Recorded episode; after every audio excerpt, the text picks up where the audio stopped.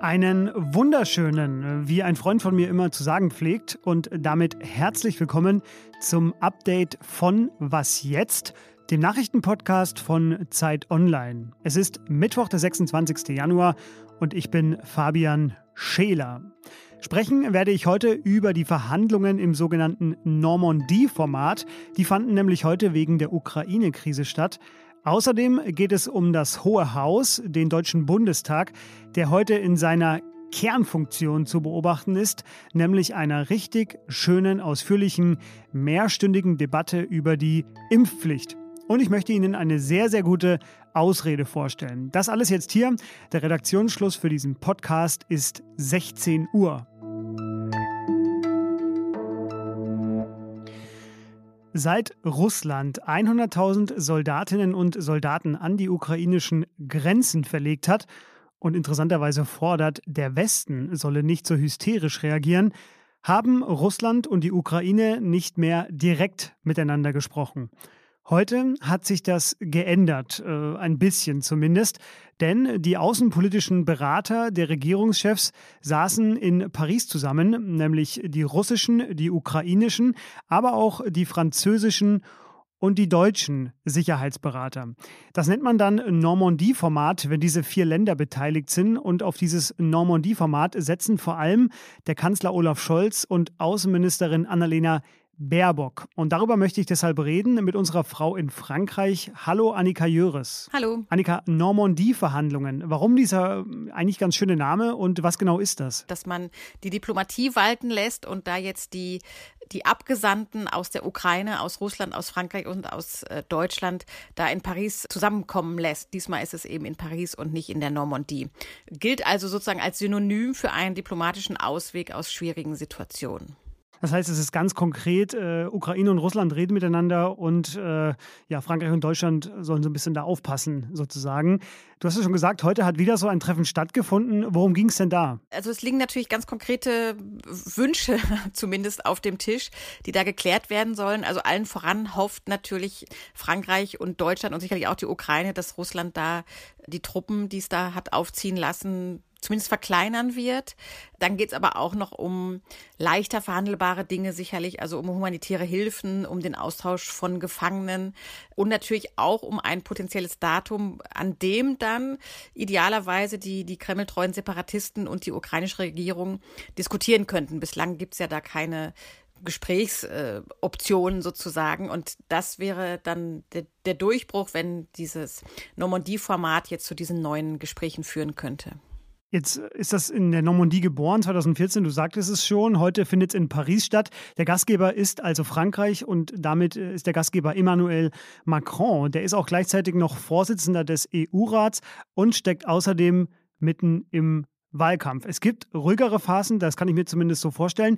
Welche Rolle kann er denn da überhaupt spielen bei diesen ja sehr komplexen und schwierigen Ukraine-Verhandlungen? Also Emmanuel Macron möchte ja selbst die, die Rolle desjenigen spielen, der sozusagen die Deeskalation da reinbringt.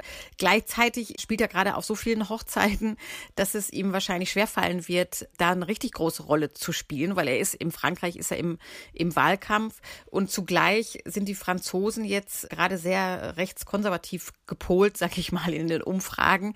Also die vertrauen gerade eher Kandidaten, die weniger Europa wollen und da sozusagen das europäische Recht beschneiden wollen. Insofern hat er da sicherlich eine sehr, sehr schwierige Aufgabe, gerade diese beiden Interessen zu vereinen. Danke dir, Annika. Ich habe einige weitere Texte in die Shownotes gepackt, darunter auch äh, deinen aktuellen. Und äh, währenddessen hat Verteidigungsministerin Christine Lamprecht heute angekündigt, der Ukraine immerhin 5000 Schutzhelme zu liefern. Was eine Orientierungsdebatte im Bundestag ist, das haben Sie schon in unserer Morgensendung heute gehört. Für alle, die da kurz Kaffee kochen waren, äh, weil die Regierung nicht mit einem geplanten Gesetzesvorschlag kommt, so wie sonst, sondern sich über die Fraktionen hinweg Gruppen bilden können, wird sozusagen nicht äh, Parteilinien gebunden debattiert, sondern man kann sich eben der Meinung anschließen, die man selber vertritt. Drei Gruppen haben sich beim Thema Impfpflicht dabei gebildet, und zwar eine Impfpflicht für alle ab 18, eine Impfpflicht ab einem gewissen Alter oder eben keine Impfpflicht. Soweit die Theorie. Da sich dort aber noch keine Entscheidung abzeichnet und vor allem heute der erste Tag ist, an dem debattiert wird und die Debatte zur Stunde auch noch läuft, habe ich mir mal ein kleines Stimmungsbild herausgesucht, das ich Ihnen widerspiegeln möchte. Und äh, die Debatte soll nämlich vor allem eins sein. Respektvolle und, respektvoll und konstruktive. Der Sache angemessen. Sehr angemessen.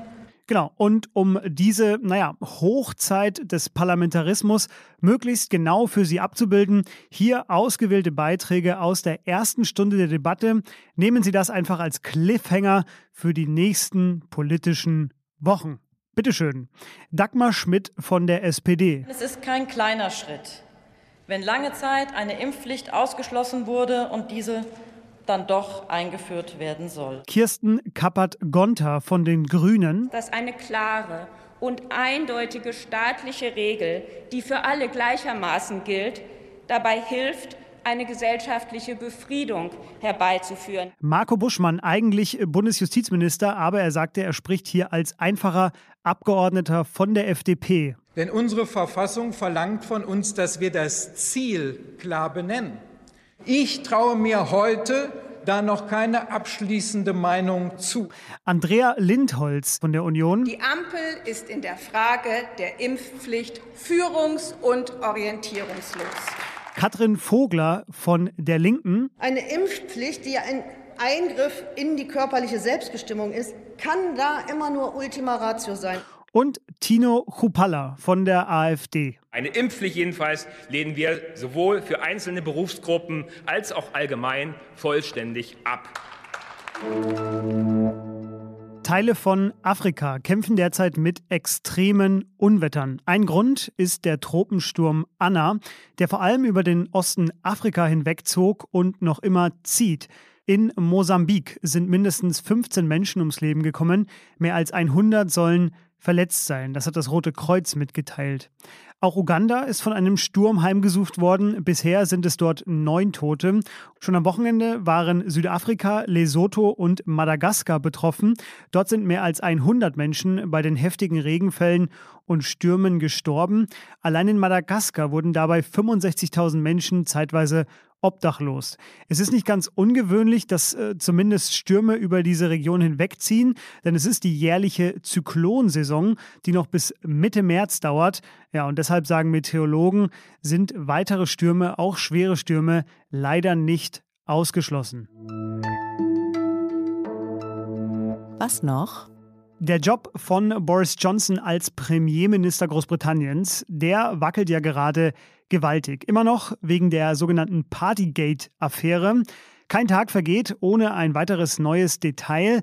Das jüngste ist eine Überraschungsfeier, die für Johnson an seinem Geburtstag stattgefunden haben soll, mit 30 Menschen indoor, während zu der Zeit im Juni 2020 sich gerade mal sechs Leute treffen durften, und zwar draußen. Nun gab es eine, ja, wie ich finde, köstliche Verteidigung von einem politischen Freund von Johnson, nämlich vom konservativen Abgeordneten Connor Burns. He was, in a sense, ambushed with a cake. Ja, ich weiß nicht, ob Sie es gehört haben, was er hier gesagt hat. Ambushed with a cake. Das heißt, äh, Boris Johnson hat gar nicht illegalerweise im Lockdown Geburtstag mit 30 Leuten gefeiert. Nein, er wurde lediglich, und das ist die Übersetzung, mit einem Kuchen überfallen. Ganz gemein also.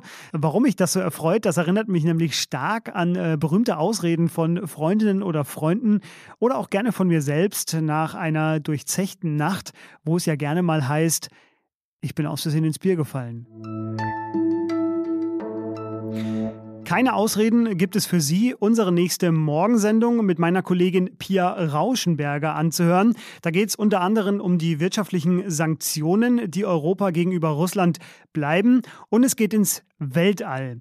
Was jetzt at Zeit.de, das ist die Adresse, wenn Ihnen unsere Ausreden nicht gefallen. Und mich hören Sie dann am Freitagmorgen wieder. Außer ich finde bis dahin noch eine sehr, sehr gute Ausrede. Machen Sie es gut, aber Vorsicht, lassen Sie sich nicht von einer fiesen Geburtstagstorte überraschen. Das sind die ganz gefährlichen. Tschüss.